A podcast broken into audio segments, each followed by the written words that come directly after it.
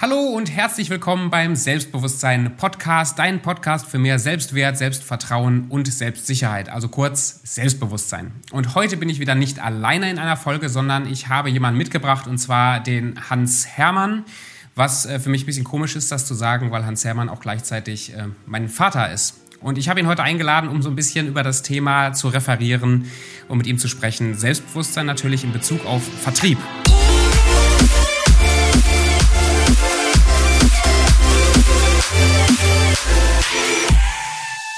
Aber ich sage jetzt einfach mal Hans, auch wenn das komisch ist hier für die, für die Folge. Aber äh, ich glaube, Papa finde ich fast noch komischer jetzt auf, als Podcast. Oder wie ist es dir lieber? Nee, ist schon in Ordnung. Mach du das so, Hans, wie du halt locker draufbein bist. Hans, Hans ist gut. Ähm, das finde ich, find ich jetzt mal witzig. Ähm, magst du dich mit zwei, drei Sätzen mal kurz äh, vorstellen? Wer bist du? Ja, mein Name ist Hans Krieg. Ich bin 55 Jahre alt und ähm, bin seit über 30 Jahren im Vertrieb tätig und das Thema Selbstbewusstsein und auch das Thema rund um Wirkung, Außenwirkung und Selbstgefühl ist eigentlich immer Bestandteil von meinem Leben seit, äh, seitdem ich das kenne oder seitdem ich in meinem Business bin. Und natürlich mit 55 Jahren darf man auch mit Recht sagen, äh, hat man eine gewisse Lebenserfahrung und auch äh, eine gewisse äh, sag mal, Selbstreflexion hinter sich und kann das ganze Thema äh, aus einer gewissen ja, Ruhe und aus einer gewissen Erfahrung heraus auch referieren oder reflektieren. Ja, und so, und so schätze ich das auch ein. Also ich kenne dich jetzt auch äh, recht lange, lange schon und auch recht privat. Ähm, aber seitdem ich mich selber selbstständig ge gemacht habe, reden wir ja sehr, sehr viel eben über diese ganzen Business- und Selbstständigkeitsthemen. Und ich schätze dich als einen ziemlichen Experten in deinem Gebiet ein, gerade jetzt im Thema Vertrieb, aber auch so dieses ganze emotionale, emotionales Führen und wie man Leute äh, motiviert, wie man auf Kunden zugeht, wie man Kunden ins, äh, beim Gespräch hält. Und diese ganzen, diese ganzen Themen, die bringen mir unheimlich viel. Ähm, was, was bedeutet für dich, selbstbewusst zu sein? Gut, also wenn man jetzt mal vom Namen, von dem Begriff selbstbewusst ähm, ausgeht, dann hat das damit zu tun, dass man sich selbst ja bewusst ist. Das heißt, man reflektiert über das, was man tatsächlich ist und wie man wirkt und wie man äh, mit Menschen interagiert, äh, sehr realistisch, weil man einfach über die Erfahrung und über die Methodik, wie man entsprechend äh, mit Menschen interagiert, Bescheid weiß. Und deswegen ist äh, das total wichtig, äh, sich selbst bewusst zu sein. Und äh, das kommt eben, äh, ich sag mal, dahin oder das führt dahin, dass äh, letztendlich äh, man gewisse Wirkungsweisen gelernt hat und auch natürlich durch die Reflexion gelernt hat, äh, was funktioniert, was funktioniert nicht und äh, einem gewisse Dinge auch, ich sage das mal ganz deutlich, egal sind, mhm. weil man einfach äh, über die Erfahrung verstanden hat, dass man, wenn man wirklich wirken möchte und wenn man wirklich selbstbewusst sein möchte, äh, gewisse Dinge äh, einem dann auch egal sein müssen. Und damit meine ich, ähm, dass man äh, ehrlich ist, offen ist und dass ähm, ja, man nichts jemandem vormacht oder man nichts dem anderen vormacht, sondern äh, aus sich selbst heraus eben diese Beziehung entwickelt, äh, die letztendlich zu einer gewissen Wirkung führt. Bist, bist du heute noch, wenn du zu einem Kunden fährst, irgendeinem zum wichtigen Kunden, der euch vielleicht eine Million ähm, Umsatz verspricht, bist du aufgeregt, wenn du auftrittst? Ähm, aufgeregt ist vielleicht das falsche Wort, sondern man hat eine gewisse Spannung, eine gewisse Erwartung. Ich äh, habe so ein sogenanntes Lampenfieber ist natürlich immer dabei und ich glaube, dass es auch gesund ist, dass eine gewisse mhm. Anspannung äh, schon gesund ist, dort aufzutreten. Ähm, aber die die, sagen wir mal, dieses äh, hektische oder dieses äh, totale Aufgeregtsein, wie es vielleicht mal vor Jahren war, wenn man dann die ersten Termine gemacht hat oder auch mal das erste Seminar gemacht hat, das habe ich also nicht mehr. Und das lässt sich vielleicht an einem ganz besonderen Beispiel klar machen. Mhm. Als ich meine ersten äh, Besuche gemacht habe im technischen Bereich, also ich war äh, von Anfang an immer im technischen Vertrieb, da habe ich den ganzen Kofferraum voll gehabt in meinem Firmenfahrzeug. Äh, voller technischen Informationen und Broschüren aus dem Unsicherheitsgefühl heraus, ich könnte irgendwelche Fragen mal nicht beantworten und müsste dann äh, dem Kunden, dem Gegenüber äh, die Dinge auch direkt beantworten und auch liefern. Und ähm, bis ich dann über Jahre und auch Monate hinaus natürlich gemerkt habe, dass äh, das eigentlich nicht der Weg ist, sondern es geht ja um Beziehungen. Es geht darum, dass man genau herausbekommt, was sein Gegenüber möchte. Und zwar nicht bezogen jetzt auf die fachlichen Dinge alleine, sondern im Wesentlichen äh, sich konzentriert auf die Person, auf die Beziehung. Und das führt dann dazu, wenn man das dann also über Jahre gemacht hat, dann merkt man, dass eigentlich die fachliche Komponente in den Hintergrund tritt, sondern das Thema Wie ist wichtiger als das Was. Und wenn man das verstanden hat, wird man dann automatisch lockerer. Und äh, heute gehe ich also äh, relativ locker an so eine Sache ran. Natürlich gibt es ein Grundgerüst, was man immer braucht. Man muss sich gedanklich äh, mit den Themen auseinandersetzen, mit dem, was der Gegenüber von einem erwartet, äh, von mir erwartet. Und man muss sich natürlich vorbereiten, aber nicht in dem Sinne, dass man hier äh, nur Fragen beantworten kann oder auch, dass die Fragen so beantwortet werden, dass sie treffen, sondern äh, im Wesentlichen, äh, dass man in der Interaktion zu einer Beziehung kommt, dass man erfährt, was der Gegenüber möchte und dass man ihm dann wie so ein Programm mhm. ähm, in einem Programm darlegt, äh, wie man jetzt mit ihm gemeinsam die Zukunft bestreitet. Also es geht um Beziehungen. Mhm. Wie, wie, sieht das kon konkret aus, wenn du, wenn du jetzt zu einem, zu einem Kunden gehst? Hast du eine Liste von Fragen oder sowas, die du, die du am Anfang stellst? Oder wie gehst du, wie gehst du rein bei so einem Kunden? So erster eindrucksmäßig. Gut, es ist ähm, bei jedem Besuch ist es immer so, dass es gibt einen ersten Eindruck, es gibt äh, eine Warm-up-Phase natürlich. Äh, ich mache mir schon gewisse Gedanken mhm. äh, zu dem Gesprächverlauf, ähm, aber die besten Gespräche sind diejenigen, die eben intuitiv dann so ablaufen, dass man sich konzentriert auf den Gegenüber, dass man den Mensch sieht mit seinen Bedürfnissen und seinen Wünschen sowohl mit seiner Fachexpertise als auch mit den Dingen, die äh, er in seiner Person, in seiner Funktion eben braucht und benötigt. Und äh, dann entwickeln sich die Dinge eigentlich relativ locker. Und äh, es gibt einen Satz, der mir sehr wichtig geworden ist, äh, das Beste oder du gibst immer dann das Beste, wenn es dir eigentlich egal ist, also wenn die Dinge nicht so wichtig sind, sondern auf eine natürliche Art und Weise entwickelt werden und dann wirken sie auch ohne dass ich jetzt irgendwie ein großes Konzept im Hintergrund habe. Was nicht heißt, dass man auch Routine braucht, weil man sich bewusst ist, wie wirkt man, erster Eindruck, äh, wie ziehe ich mich an, wie äh, gehe ich rein. Ähm, ich mache mir Gedanken, äh, wie sind die gegenüber, auf welchem Level tritt man auf. Ähm, ziehe ich dann eben einen Anzug und Krawatte an, ziehe ich überhaupt eine Krawatte an oder bin ich vielleicht noch legerer und so weiter. Das ist sicherlich auch entscheidend. Äh, und dann ist der Mensch im Hintergrund entscheidend. Und oftmals ist es so, dass äh, wenn man dann offen ist und so an den Menschen rangeht, sind 95 äh, Prozent aller Gespräche sehr, sehr positiv. es gibt natürlich auch Menschen, die von ihrer Art her überhaupt diese Lockerheit nicht vertragen oder verkraften können. Und ähm, meistens, jetzt ist die Batterie gleich leer. Ähm, meistens ist es so, dass ähm, solche Menschen selbst unter einem großen Druck stehen. Und äh, ich merke immer wieder, dass, dass solche Gespräche schwierig sind, äh, weil die Leute selbst irgendwo ein gewisses Schemata haben und sich nicht öffnen und einfach auch die Beziehungen gar nicht wollen. Und das sind eigentlich die schwierigsten Gespräche, die geführt werden. Ist aber zugegebenerweise sehr, sehr selten, weil es eigentlich unnormal ist für Menschen, äh, keine Beziehung zuzulassen äh, in, in einer normalen ähm, Geschäftsbeziehung. Also das heißt normalerweise auch, auch in Deutschland ist es persönlich. Also es bleibt nicht nur bei den fachlichen Sachen.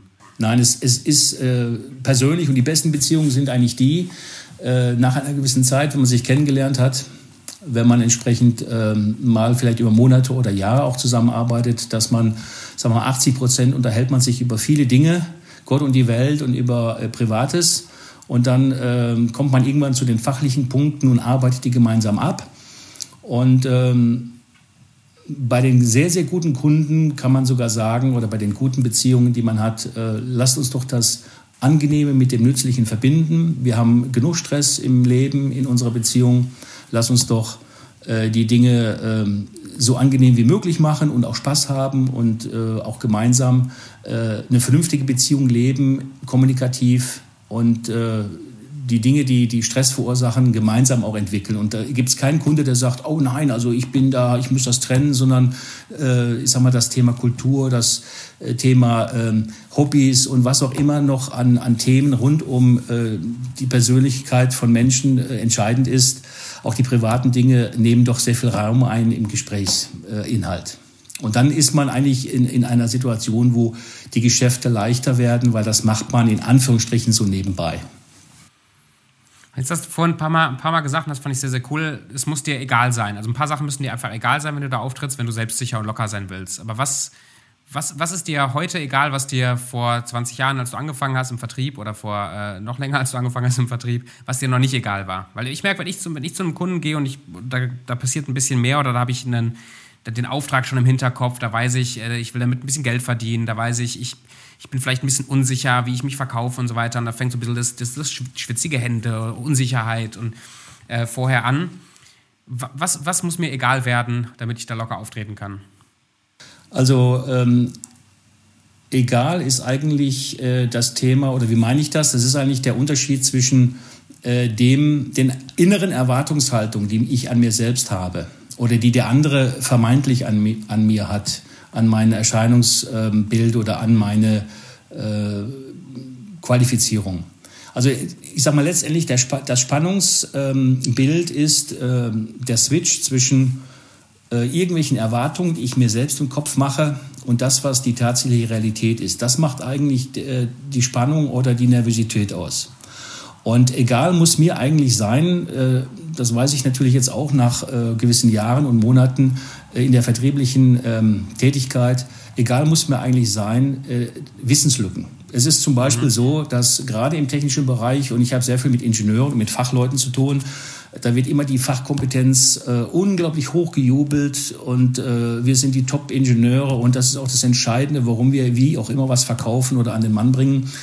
Ähm, absolut ein TINF. Selbstverständlich ist Fachkompetenz wichtig, um die Gesamtleistung darzustellen, aber nicht in erster Linie, sondern äh, es ist heute so, die Fachgebiete sind so breit, dass eigentlich die Erwartung gar nicht da ist, äh, dass alle Fragen zu 100 Prozent gelöst werden können sofort, sondern ich gehe mit einer breiten Brust zum Kunden, weil ich weiß, ich habe ein starkes Unternehmen hinter mir, wo ich sowieso alle Fachfragen mhm. gelöst bekomme. Und insofern ist es mir dann egal, ob ich Wissenslücken habe. Die Wissenslücken, die ich habe, muss ich eben professionell beantworten können. Nicht? Also wenn jemand mir eine Frage stellt, dann ähm, äh, und ich die nicht beantworten kann äh, sofort, dann äh, weiß ich, dass diese Frage wichtig ist, weil der Kunde stellt sie mir normal und dann kann ich mich für diese Frage bedanken und äh, weiß natürlich, dass es einen Fachmann gibt, der äh, diese Frage beantworten kann und dass ich dem in einer vertretbaren Zeit diese Frage auch beantworten kann. Und äh, also insofern, es muss einem egal sein, wenn man persönlich Lücken dort hat, weil es ist gar nicht entscheidend, diese Lücken zu haben, sondern es geht darum, ein Projekt zu beginnen, eine Beziehung mit einem Mensch zu beginnen, äh, mit dem man eben äh, Jahrzehnte auch in Geschäftsbeziehung bleiben möchte. Und insofern nochmal die Antwort auf die Frage, es muss einem egal sein, äh, Wissenslücken zu haben oder irgendwelche Gaps zu zeigen, die, die irgendwo mich so vielleicht innerlich in eine gewisse Schamsituation bringen, sondern muss nach vorne argumentieren. Und, und dann hat man auch eine ganz andere Wirkung. Und ähm, das, ist etwas, das hat mit Erfahrung zu tun. Und das nächste ist, dass viele, hinter vielen Fragen steckt nicht der Wunsch, diese Frage zu beantwortet zu bekommen direkt, also, sondern dahinter steht meistens irgendeine, eine, ein Bedürfnis. Also wenn jemand äh, nach technischen Begriffen fragt, dann, dann äh, hat er meistens ein Problem im Hintergrund, formuliert aber nicht das Problem, sondern formuliert das in irgendeine technische Wissensfrage und dann weiß man aus Erfahrung, äh, Sie meinen doch sicherlich dies und jenes. Ähm, habe ich, hab ich Sie da richtig verstanden? Und dann ist man schon wieder in dem Thema, äh, weil man es eben schon sehr routinemäßig schon x-mal gemacht hat und das gibt einem auch wieder Sicherheit. Ne? Das heißt, wenn du jetzt in einem Kundengespräch bist und du kommst so an deine Grenzen, ähm, und, und, Kunden fragen irg irgendwelche Fragen nach, die du nicht beantworten kannst. Bist du der, der mehr redet und überzeugt oder stellst du mehr Fragen in einem Kundengespräch?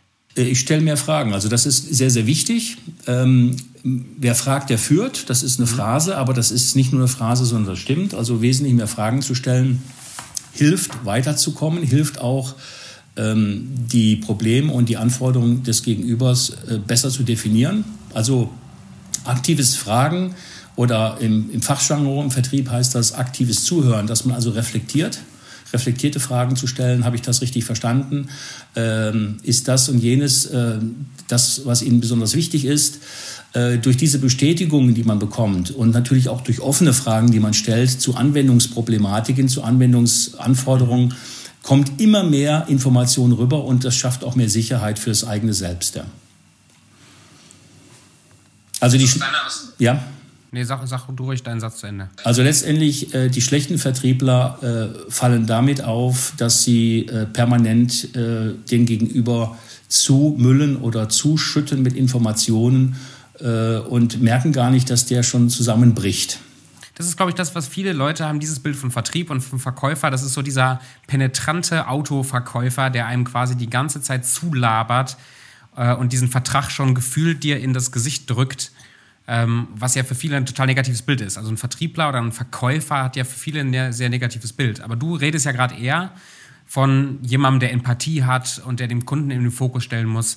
Wie, wie wichtig ist Empathie zum Beispiel für dich jetzt in, in deinem Job, wenn du mit Kunden zu, zu tun hast? Ja, Empathie ist total entscheidend. Also das Beispiel, was du gerade eben über den Autoverkäufer dargestellt hast, erleben wir alle. Äh, wir alle haben mal Interesse an einem besonderen Fahrzeug und dann gehen wir äh, in ein ein Geschäft rein, in eine Werkstatt und gucken uns da die Auslagen an von Autos und gehen dort rein und dann kommt irgendjemand auf uns zu und will uns unbedingt irgendein Fahrzeug erklären. Und es, es gibt ganz selten das Erlebnis, äh, dass man mal gefragt wird, mhm. Äh, was interessiert Sie denn besonders? Äh, welches Auto, welche Farbe, äh, welche Aspekte sind an diesem Fahrzeug für Sie denn das Wichtigste? Wollen Sie das, das Fahrzeug äh, in diesem Sommer äh, investieren? Wer fährt mit dem Fahrzeug? Äh, ist Ihre Frau, und das ist oft der Fall, dass die Frauen, die ja dann vielleicht auch äh, öfter mal mit dem einen oder anderen Fahrzeug fahren, entscheidender sind äh, für die Entscheidung, welches Fahrzeug ich kaufe, als ich selbst. Also diese Fragen, das ist gerade so, als wenn es eine Wüste gibt im Vertrieb in Deutschland, dass ähm, dort zwar viel Fachwissen, äh, viel systematisches Fachwissen verbreitet wird, aber eigentlich die, die menschliche Komponente, die äh, Komponente, die mit äh, den Wirkungen zwischen Menschen zu tun haben, absolut vernachlässigt wird. Deswegen ist Empathie total wichtig, zu verstehen, was möchte eigentlich der Gegenüber. Der, äh, der Gegenüber möchte ja eigentlich das Produkt nicht, sondern er möchte eigentlich ein, ein Problem gelöst haben. Er hat selbst äh, irgendwelche Herausforderungen und die muss ich finden. Ich muss seine Herausforderungen herausbekommen äh, ich muss wissen, was sind seine, vielleicht auch seine ganz, ganz persönlichen, also das, was er persönlich für Wünsche hat. Vielleicht möchte der Mann äh, Karriere machen, er fühlt sich unsicher, er braucht irgendwelche Fachthemen, um weiterzukommen im Unternehmen und braucht jemand, der ihn mit moderiert, der ihn mit neuen Ideen beaufschlagt, etc. pp. Und wenn ich das merke, dann geht es viel, viel einfacher und dann kann ich dem, dem Gegenüber natürlich viel mehr Nutzen bringen. Und das ist das, äh, das, das Wesentliche über die Empathie, komme ich zum Nutzen. Und nur der Nutzen, den ich für andere biete, ist entscheidend für den, meinen Erfolg. Und über meinen Erfolg komme ich zum Selbstwertgefühl, ich komme zu einer Bestätigung, ich komme zu Erfolg, ich komme zu mehr Freiheit und dann wiederholt sich das Spiel und ich werde eigentlich immer stärker, je mehr ich eigentlich dieses Spiel spiele. Und das ist eigentlich urmenschlich, das ist nichts Neues. Äh, und wer, wer das beherrscht, ist eigentlich äh, unter den 20 Prozent von Top-Leuten, von Top-Vertrieblern und äh, verrückterweise ist es nach wie vor so, obwohl wir psychologisch in unserer Zeit so breit informiert sind und eigentlich jeder weiß, worum es geht, ähm, findet man nach wie vor in den Stellenannoncen und überall ist die Fachkompetenz und die, äh, die, die äh, ich sage jetzt mal das, was eben mit der Systematik im Technischen zu tun hat, sehr, sehr wichtig und steht immer im Vordergrund. Aber das Thema Teamfähigkeit, Empathie, mhm. äh, das ist im Hintergrund und wird einfach nicht nach vorne geschoben. Ja. Du hast ja gerade von, von, von Misserfolgen gesprochen. Bildet Misserfolg auch Selbstbewusstsein oder hat dich Misserfolg in deinem Leben immer eher, eher so runtergedrückt vom Selbstbewusstsein her? Ja, am Anfang war es sicherlich so, weil einfach die Misserfolg ist nur dann Misserfolg, ähm, wie ich es für mich entscheide. Also letztendlich gebe ich dem Misserfolg die Wirkung, äh, die ich irgendwie in meinen Erwartungen hatte. Das heißt also, ähm, die Perspektive ist alles. Das heißt, ich gebe einer Situation die Wirkung, äh, die letztendlich äh, ich dort dieser, dieser Situation gebe. Und das ist am Anfang, wenn man sich das nicht so bewusst ist, äh, sicherlich tut das weh. Aber nach einer gewissen Zeit, wenn man das mal reflektiert und weiß, wie es geht, dann äh, kann man eben bei Misserfolgen auch die Dinge so drehen, dass man sie innerlich zu Erfolgen macht. Also der Misserfolg bleibt ein Misserfolg im Sinne einer Aufgabe zum Beispiel. Mhm. Aber ich kann mir äh, persönlich sagen, äh, was habe ich daraus gelernt? Äh, was kann ich besser machen beim nächsten Mal? Und äh, was waren auch die Punkte, die letztendlich zu einem Misserfolg geführt haben? Denn wenn ich äh, gut präpariert war, mein Produkt hervorragend für die Applikation passte, wenn alles in Ordnung war und ich habe trotzdem einen Misserfolg gehabt, dann gibt es vielleicht andere Gründe. Und diese Gründe habe ich immer im Laufe der Zeit, auch als Key Account Manager, äh, immer ähm, analysiert und bin da zu erstaunlichen Ergebnissen gekommen. Oftmals Dinge, die ich ja im ersten Go äh, nicht gesehen habe, wurden dann hinterher äh, zu einer Gewissheit oder auch zu einem vermehrten Wissen, zum Beispiel in einem Netzwerk von Kontakten etc. pp. Ne? Also letztendlich, Misserfolge müssen sein. Äh, nur wer äh, fällt, kann auch mal aufstehen. Und äh, die Menschen, die also nie Misserfolge haben, gibt es eigentlich gar nicht. Aber Menschen, die zu erfolgreich sind, werden meistens etwas arrogant. Und äh, wer hinterher, äh, sagen wir mal, äh, vielleicht keine Atmosphäre mehr hat, wo er auch kein Feedback mehr bekommt, jeder von uns braucht Feedback, äh, der wird auch nicht mehr besser.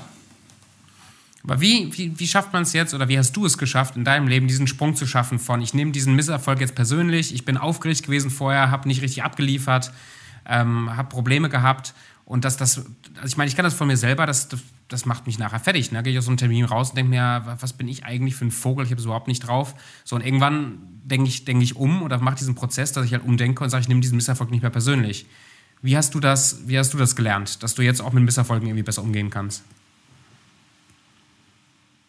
Über die Wirkung, die entsteht, die Dinge nicht mehr ganz so wichtig zu nehmen. Dass, ähm, dass man quasi wieder aufsteht und wieder zu neuen Ufern sich entwickelt und dass äh, die wesentlichen wichtigen Dinge, die dann sich ergeben, eigentlich immer ein Zusammenspiel sind, nicht von Brillanz oder von besonderen, äh, besonderen Eigenschaften, sondern meistens kommt noch der Faktor Glück dazu äh, der wiederum, also es gibt einen Spruch, ähm, Glück ist natürlich nur mit den Tüchtigen. Das heißt, wenn ich irgendwann mal anfange zu laufen, äh, dann äh, werde ich immer besser, selbst wenn ich nicht will. Ich werde es einfach besser. Ich habe ein Beispiel, ich habe hier mal einige Jahre einen Dobermann gehabt und als ich dann angefangen habe zu joggen, am Anfang war das ja immer sehr schwierig. Da habe ich immer äh, dem, dem Hund hinterhergeguckt, weil er natürlich viel schneller war und hin und her lief. Und irgendwann habe ich gemerkt, nach ein paar Wochen, nach ein paar Monaten, oh, äh, auf einmal merkte ich, dass ich mit dem Schritt halten kann. Einfach spielerisch. Und viele Dinge müssen einfach auch spielerisch äh, entwickelt werden. Sich nicht so wichtig nehmen und äh, bewusst sein, dass man durch eine gewisse Lockerheit und auch eine gewisse Zielorientiertheit, wenn man da dran ist, also wenn der Weg der richtige ist und das Ziel, äh, das größere Ziel richtig ist, äh, dann können viele Dinge, die dazwischen sind, äh, Steine und Hindernisse, ein zwar zu Fall bringen, aber nicht aus der Richtung heraus. Und das hat vielfach damit zu tun, dass man sich bewusst ist, ähm, man ist selbst nicht so wichtig, andere Dinge sind wichtiger. Ähm, sagen wir mal, auch Glaube spielt ja natürlich eine große Rolle. Jetzt sind wir schon im Philosophischen, sind wir schon im, im grundsätzlichen Lebensphilosophischen, dass man einfach sagt, wenn man eine gewisse Richtung hat, äh, dann können einem gewisse Dinge eben weniger anhaben. Aber auch so im täglichen Leben ist es so, dass äh, sich bewusst zu sein, dass es eben nicht meine meine Qualitäten sind, die immer nur entscheidend sind, sondern es ist eben auch der Gegenüber, der mitmacht, der einem Dinge erlaubt, der einem Informationen gibt äh, und so weiter. Und das ist das Spiel des Lebens. Sehr cool. Für, für, für, welche deiner, deiner Eigenschaften, so Charaktereigenschaften, bekommst du, bekommst du ab und zu mal Komplimente? Was ist das, was Leute an dir sehen quasi? Äh, eine gewisse Moderationsfähigkeit, eine gewisse Lockerheit im, ähm, in den entsprechenden Gesprächen, in, in Gesprächsgruppen oder auch dem Kunden gegenüber. Ähm, eine gewisse Reife, die man ausstrahlt, äh, vielleicht auch durch mein Alter dass man äh, locker und leicht äh, in Situationen reinkommt. Ähm, also das mögen Menschen an mir. Und ähm, was wir nicht so sehr mögen, ist natürlich dann das Thema Ungeduld. Ich bin schon mal ein bisschen ungeduldig. Ähm, wenn dann, äh, sagen wir mal, das Gegenüber und speziell meine Mitarbeiter vielleicht nicht so schnell äh, folgen können, dann ist man schon mal ein bisschen ungeduldig oder überfährt die. Das möchte ich einfach mal sagen. Ich bin also da kein, keiner, der jetzt da Druck ausübt, extrem, aber andere fühlen sich dann schon mal unter Druck gesetzt. Und auf der anderen Seite ist das Positive, dass ich da ein bisschen locker dran gehe an diese Sache. Ne? Und das, diese, diese, diese Lockerheit ist ja auch was, was dich auszeichnet. Und das kann, kann man das lernen oder ist das einfach dein Charakter? Ähm, sicherlich kann man gewisse Dinge lernen. Ähm, Charakter ist eigentlich das, äh, was ich aus meinen äh, von Gott gegebenen Eigenschaften mache. Mhm. Äh, also letztendlich habe ich irgendwelche Eigenschaften, die jeder Mensch hat, irgendwelche Temperamente, sage ich jetzt mal. Das Temperament ist von Gott gegeben, hat jeder in die Waagschale gelegt. Aber ich habe meine Verantwortung als Mensch, wie ich damit umgehe, mit meinen Temperamenten, mit meinen Stärken, meinen Schwächen und meinen äh, vielleicht Zwängen auch. Und äh, wenn ich das vernünftig mache, entsteht daraus ein Charakter. Und äh, das kann man lernen. Man kann also eine gewisse Systematik erlernen, indem man das annimmt, indem man seine Sichtweisen verändert. Und ähm, dadurch äh, prägt man einen Charakter und dann kann man sagen, okay, dieser, dieser Mensch ist ein Charaktermensch, hat sich ausgeprägt und ist auch ganz klar erkennbar mit diesen Eigenschaften. Ja. Aber was müsste für dich und in deinem Beruf passieren, so in den letzten 20, 30 Jahren, dass du dich von dem Hans von vor 20 Jahren zu dem Hans heute entwickelst?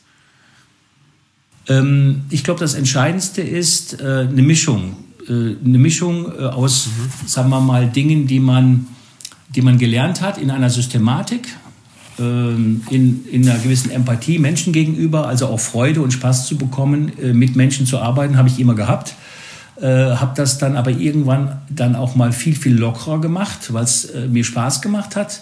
Und das merkt der Gegenüber natürlich auch. Also wenn ich abends beim Geschäftsessen mit Kunden zusammen war, dann habe ich auch dafür Komplimente bekommen, dass die gesagt haben, Mensch, Herr Krieg, ähm, äh, wir haben einfach das Gefühl, es macht Ihnen Spaß. Es ist mhm. hier kein, kein Geschäftsessen, wo Sie sich da hineinzwingen, sondern äh, man hat das Gefühl, äh, Sie sind dabei.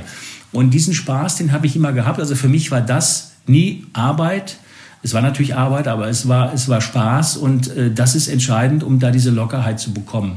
Und das ist vielleicht auch eine Frage des Alters oder der Souveränität, die, die eben eine Mischung aus diesen Dingen ist. Aus einer Systematik, die man mal gelernt hat und dann entsteht der Spaß daraus, ähm, dann entstehen auch Erfolge. Und so wächst das. Es wächst das Selbstwertgefühl, es wächst aber auch die Akzeptanz.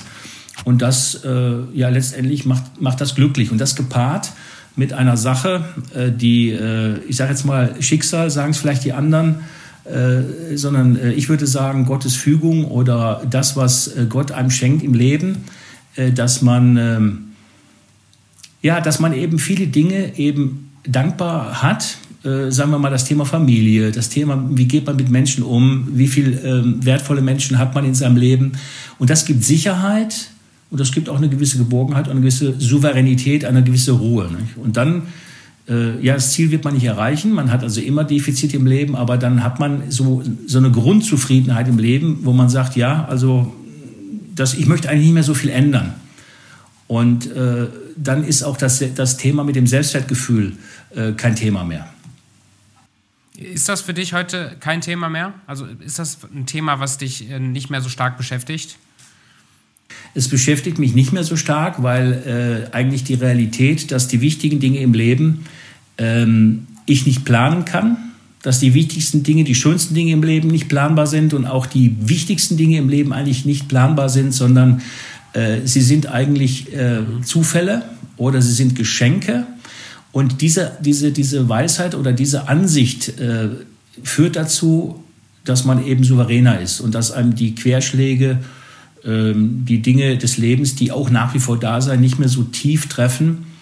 Ähm, und sag mal, die, das hat eben auch damit zu tun, dass diese Erwartungshaltung, äh, kommen die Dinge irgendwo im Leben, ähm, nicht mehr so da sind. Also letztendlich ist es so, dass äh, unglücklich sein ist immer, ich erwarte irgendwelche Dinge und ich schaue, was ich erwarte und äh, letztendlich die, das, den Vergleich mit dem Ist zu dem, was ich erwarte, macht mich unglücklich. Und die Realität, äh, die ich gerade beschrieben habe, macht, macht einem etwas demütiger, macht einem etwas realistischer, Das heißt, die Erwartungshaltung ist dann nicht mehr so hoch und äh, braucht sie auch nicht mehr sein. Und dadurch ist eigentlich das Ist und das Hier und Jetzt äh, viel besser. Und äh, das ist eigentlich ganz kurz beschrieben äh, die, die Formel für Zufriedenheit. Was nicht heißt, dass ich natürlich auch Ziele haben muss und auch Wünsche und so weiter, die man noch hat. Das ist ja was komplett anderes. Aber ich sprach gerade von der, von der grundsätzlichen äh, Zufriedenheit oder von den grundsätzlichen Linien, wenn es ums Selbstwertgefühl geht oder Selbstbewusstsein. Ja, und ich glaube, das ist sehr, sehr wichtig. Also es hört sich gerade sehr, sehr wichtig an, gerade für meine, für meine Generation, die super viele Optionen frei haben, überall super viele Ziele sich setzen können, aber auch super schnell wieder entmutigt sind, wenn Dinge nicht so funktionieren, wie man sie, wie man sie gerne hätte.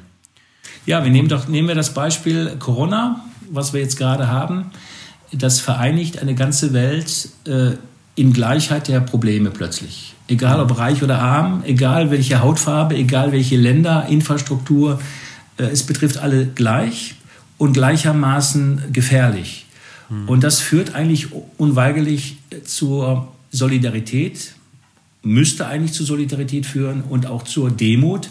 Und man sieht das schon, dass selbst die harten Finanzmärkte plötzlich anfangen, einen Switch zu machen. Dass eben BlackRock zum Beispiel verkündet, dass ähm, ja, dass auch die Nachhaltigkeit und äh, dass die Stabilität wichtiger ist als die Globalisierung. Früher war Globalisierung, koste es, was es wolle. Und jetzt verändern die ihre Wertigkeit und ihr Ranking in der Hinsicht, äh, dass man auch diese Stabilität und Nachhaltigkeit äh, wieder für wichtig hält. Und obwohl es um klassische Werte geht, äh, kommen die permanent wieder in den Fokus. Also das kann man sich nur wünschen dass auch durch so eine Pandemie, durch die Probleme die Menschheit wieder demütiger wird, die Werte wieder etwas äh, stabiler werden und Geld eben nicht alles ist und dass man auch wieder den Menschen in den Fokus rückt. Ja, ja, das stimmt. Gibt es für dich heute noch Situationen, in denen du unsicher bist? Und wenn ja, was sind das für Situationen? Wann kommst du ins Schwitzen? Gut, wenn, wenn gewisse Dinge unerwartet geschehen. Nicht? Also die, äh, Erwartungshaltung sind auch, das hat auch wieder mit Erwartungen zu tun. Man denkt eben in eine gewisse Richtung und plötzlich äh, geschehen Dinge, die, die man nicht erwartet oder äh, die plötzlich anders sind. Also ich kann ein Beispiel sagen.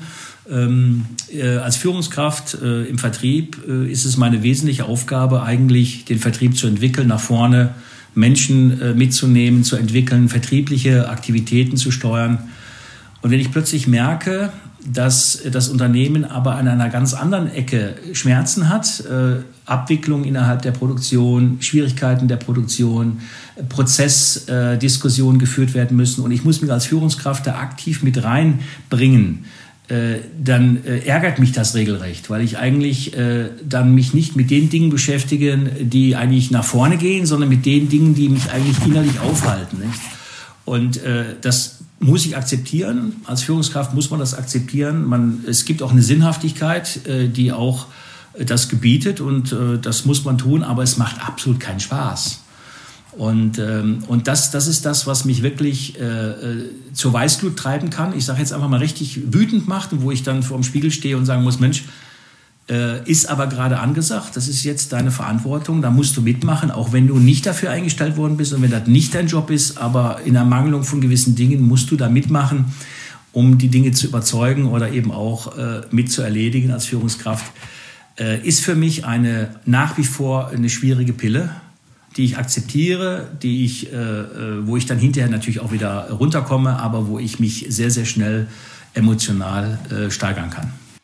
Aber das macht dich nicht unsicher oder sowas, also selbstwertmäßig oder selbstbewusstseinsmäßig. Macht dich jetzt nicht unsicher. Nee, das macht mich, nee, das macht mich nicht unsicher. Äh, was macht mich unsicher? Äh, ich sag mal, Unsicherheit äh, heute würde eigentlich, äh, sagen wir mal, würde ich zurückführen auf, auf äh, ich sag mal, die, die engsten, engsten Beziehungen. Also wenn ich jetzt das irgendwie im, im, in meinem Business erlebe, wenn ich Menschen begegne, die ich mag, aber die, sagen wir mal, doch weiter weg sind von meiner Beziehung, ähm, dann äh, tangiert mich das nicht mehr so sehr. Äh, Unsicherheit habe ich dann, wenn meine Frau plötzlich irgendwie einen Wunsch äußert, äh, und ich irgendwie da gar nicht dran gedacht habe und das mich natürlich ins Markt trifft, weil äh, die Beziehung halt äh, viel, viel enger ist. Das sind so Dinge, die mich, die ich, mir, die ich mich heute noch sehr, sehr unsicher machen. Das muss man ganz klar sagen. Ne? Oder wenn. professionellen Sektor, also das ist das so private Sachen, da bist du ganz nah. Wenn, wenn du wirklich nah emotional betroffen bist, dann macht dich das auch schon mal unsicher. Dann macht mich das unsicher und äh, das ist gut. Man könnte vielleicht sagen, äh, ein Fauxpas irgendwo bei einem größeren Seminar oder bei in der Öffentlichkeit natürlich. Äh, aber das trifft nicht. Das trifft nicht. Das ist momentan so, dass also ein Versprecher, zum Beispiel ein Versprecher irgendwo, der, der total äh, daneben ist oder wo man wirklich, äh, wo man wirklich mal eine raushaut und äh, dann von, ich habe neulich, äh, ich weiß gar nicht, ob ich das erzählen darf, aber ich sage es jetzt einfach mal, ich habe in einer Teamsitzung, äh, ich habe in meinem Team auch ein paar äh, weibliche Mitglieder und äh, wir haben uns für eine Telefonaktion vorbereitet und haben ein, ein, Training gemacht und auch einen Fahrplan entwickelt, wie man das tut, äh, gerade vor allen Dingen äh, Kaltakquise am Telefon. Und dann habe ich so, äh, als wir da zu technischen äh, Punkten kamen, äh, ein, ein, einen Nebensatz gesagt, ja, schauen Sie, Frau, sowieso, das ist auch für Sie äh, eine tolle technische Lehre, wenn wir jetzt das nochmal, oder eine, eine technisches Training, wenn wir jetzt da durchgehen. Und, und in dem Moment, wo ich sagte, wusste ich sofort, das war ein großer Fehler, weil ich habe ja unterstellt, dass sie als Frau wohl angeblich technisch weniger äh, drauf hat als ein Mann. Und ich habe aber auch sofort äh, gemerkt, dass äh, war, das Feedback war sofort. Ich habe dann in aller aller Freundschaft mich dafür auch äh, etwas lustig auch entschuldigt. Aber das sind so Dinge, äh, da ist man dann plötzlich äh, stocken einem die Worte, weil man äh, diese, diese Reaktion gemerkt hat. Nicht? Das ist jetzt mal so ein Beispiel. Wenn, wenn einem das dann äh, in der Öffentlichkeit passiert, ist das natürlich ein bisschen peinlich. Ne? Ja, und was ich jetzt noch als, als letzte Frage, bevor wir noch zu so einer kleinen äh, schnelle Frage, schnelle Antwortrunde kommen. Was mich jetzt nochmal äh, interessiert, wenn du mal so zurückdenkst auf dein eigenes Leben, wie konkret lerne ich jetzt gerade in solchen Situationen vor anderen Leuten im, im Business selbstsicher aufzutreten? Also ähm, sicherlich äh, sich über die Methoden äh, des, der Psychologie auseinanderzusetzen. Wie wirkt man? Also das ganze Thema mit Wirkfaktoren, äh, wie tue ich Beziehungen aufbauen, wie gehe ich Menschen gegenüber? Das ist also, sagen wir mal, die Werkzeuge, die gehören dazu. Aber äh, das Wesentliche und das ähm, Wichtigste ist eigentlich einfach tun, einfach machen, nach vorne zu gehen, ähm, die Angst quasi zu verlieren, weil ich sag mal, die, die Unsicherheit hat ja mit Ängsten zu tun. Ich habe also irgendwelche äh, Versagensängste etc. Und letztendlich, äh, wenn ich Angst habe, äh, führt die Weg zur Sicherheit oder zur Angstfreiheit durch die Angst. Ist auch eine Lehre von, äh, ist nichts Neues, das ist in der Psychologie bekannt. Das heißt, wenn ich Angst habe zu sprechen, muss ich sprechen. Wenn ich Angst mhm. habe, von Leuten zu reden, muss ich reden. Wenn ich von meiner Frau Angst habe, muss ich zu meiner Frau gehen. Also ich muss quasi äh, letztendlich die Ängste ähm, besiegen, indem ich ganz aktiv einfach vorangehe. Ich muss es einfach tun. Einfach machen. Einfach machen und äh, über das Machen äh, zur, ja nicht zur Perfektion, aber zum, zur, zur Selbstsicherheit kommen. Ja. Sehr cool. Das ist doch ein perfektes Schlussstatement. Ähm, durch die Angst hindurch. So, jetzt zum Schluss habe ich noch eine kleine kurze Frage, kurze Antwortrunde. Sprich, einfach kurze Fragen und du kannst mit einem Satz oder einem Wort teilweise mir darauf aus dem Bauch heraus eine Antwort geben. Bist du bereit? Ich bin bereit. Okay, auf die Plätze, fertig, los. Wie alt wärst du gerne, wenn du dir frei aussuchen könntest, wie alt du wärst? 35. Wann hast du das letzte Mal geschaukelt? Geschaukelt? Äh, auf der Schaukel meinst du oder im Schaukelstuhl? Auf, auf der Schaukel. weiß ich nicht, irgendwann mal aus Spaß, äh, weiß ich nicht, ist letztes Jahr irgendwann mal. Ah, immerhin, letztes Jahr, das ist schon mal gut. Was ist dein Lieblingsfilm? Mein Lieblingsfilm ist, äh, boah, äh, ist äh, der mit dem Wolf tanzt. Oh ja, der ist lang vor allen Dingen. Ja, was, lang. Was ist dein Lieblingsbuch? Mein Lieblingsbuch ist, äh, also neben der Bibel, das ist aber theoretisch das, was ich sage, ist mein Lieblingsbuch eigentlich äh, ein zurzeit ein Buch, äh, was von ähm, einer Autorin aus Süddeutschland ist, die eigentlich psychologisch ähm, äh, sie hat sehr viele Kinder, psychologisch sehr gut drauf ist. Und äh, das, da lese ich gerade ein Buch und das ist klasse und das ist momentan mein Lieblingsbuch. Ja. Hast, hast du einen Titel von dem Buch? Äh, Am reich gedickten Tisch heißt dieses Buch. Das ist ein, äh, ein Buch, wo man im Prinzip, was auch vom, vom äh, Schenken spricht. Ne? Also was ist uns geschenkt? Äh, ohne dass wir es eigentlich äh, bewusst wahrnehmen. Und äh, das äh, führt zur Dankbarkeit. Und äh, im Wesentlichen ist es eine theologische Abhandlung von den Dingen, die eben Gott schenkt. Sehr cool. Was heißt Erfolg für dich? Ja, Erfolg ist eigentlich ähm, ist relativ. Äh, also für mich Erfolg heißt Zufriedenheit. Zufriedenheit und äh, in einer äh, Atmosphäre äh, zu leben oder zu arbeiten, wo ich äh, Freiheit und Bestätigung finde oder empfinde. Äh, das ist eigentlich Erfolg. Ansonsten gibt es ja einen schlauen Spruch, Erfolg ist das, was folgt, wenn man seiner Bestimmung folgt. Ja. Aber im Wesentlichen ist eigentlich das für mich Arbeiten und Leben in einer Atmosphäre, wo man sich frei fühlt und wo man auch Bestätigung bekommt in dieser Atmosphäre. Ja.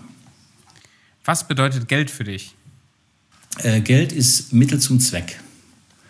Äh, wir alle brauchen es und haben in der Regel von, von allem zu wenig, weil wir im Prinzip uns Dinge äh, vornehmen, Pläne haben, die immer das notwendig machen. Das ist aber Mittel zum Zweck. Es ist sicherlich nicht, nicht das Wichtigste, aber ich sage immer, äh, die Relation von Geld äh, ist eigentlich so beschrieben, ich sollte nicht so viel haben, dass ich mir gar keine Gedanken machen muss darüber, äh, aber auch so wenig Geld nicht haben, dass ich bei jedem Schuhkauf oder bei jeder mhm. Hose, die ich brauche, sagen wir mal, mir die, die Sache vom Mund absparen muss. Das ist eine Problemsituation und dazwischen, da ist dann Geld genug da. Hast du einen Mentor oder ein Vorbild, von dem du lernst? Äh, momentan nicht. Also ein Mentor ist übrigens für Selbstbewusstsein grundsätzlich wichtig, weil ein Mentor kann einem ja nach, nach vorne bringen. Ähm, es gibt natürlich Mentoren, die äh, in der Speaker-Szene oder die äh, einem Inspiration sind. Da gibt es den einen oder anderen, äh, der mir gefällt, aber es gibt keinen, wo ich sagen könnte, das ist der Mentor. Also wenn, wenn es von, der, von den Inhalten einen Mentor gibt, dann würde ich sagen, äh, der, der, der äh, Mr. Coffey, dieser amerikanische äh, Ökonom, der äh, leider schon verstorben ist, der äh, so tolle Bücher geschrieben hat wie Die sieben Wege der Effektivität. Ähm, ein anerkannter Mann, das ist der, der, wo ich sagen würde, der ist inhaltlich von den Dingen, äh, die ich gerne leben möchte, sehr nah dabei. Sehr schön. Und die letzte Frage: Kennst du äh, zwei Leute, die Lust haben, eine der nächsten Podcast-Folgen mitzumachen? Ähm, ja, letztendlich, äh, wir haben schon mal darüber gesprochen. Ähm, ich könnte an den Fra Frank Mehlich vielleicht denken. Ähm, und ähm, ja, vielleicht auch äh, der ein, den einen oder anderen Kollegen, den alten Kollegen, den ich äh, da im Kopf habe. Martin Goray zum Beispiel, der wäre mit Sicherheit bei Podcast äh, auch dabei. Ja, da spreche ich dir nochmal drauf an. Ja. Sehr schön. Dann äh, sage ich mal an dieser Stelle herzlichen Dank für deine Zeit und deine ganzen Inputs und Erzählungen aus deinem, aus deinem Leben. Ich fand, da waren richtig viele hilfreiche Sachen dabei für mich und ich mache das ja hier aus egoistischen Gründen. Ich freue mich einfach auch von dir, äh, von dir zu lernen. Mal ganz abgesehen vom Podcast. Alles klar. Herzlichen Dank und bis zum nächsten Mal. Bis zum nächsten Mal.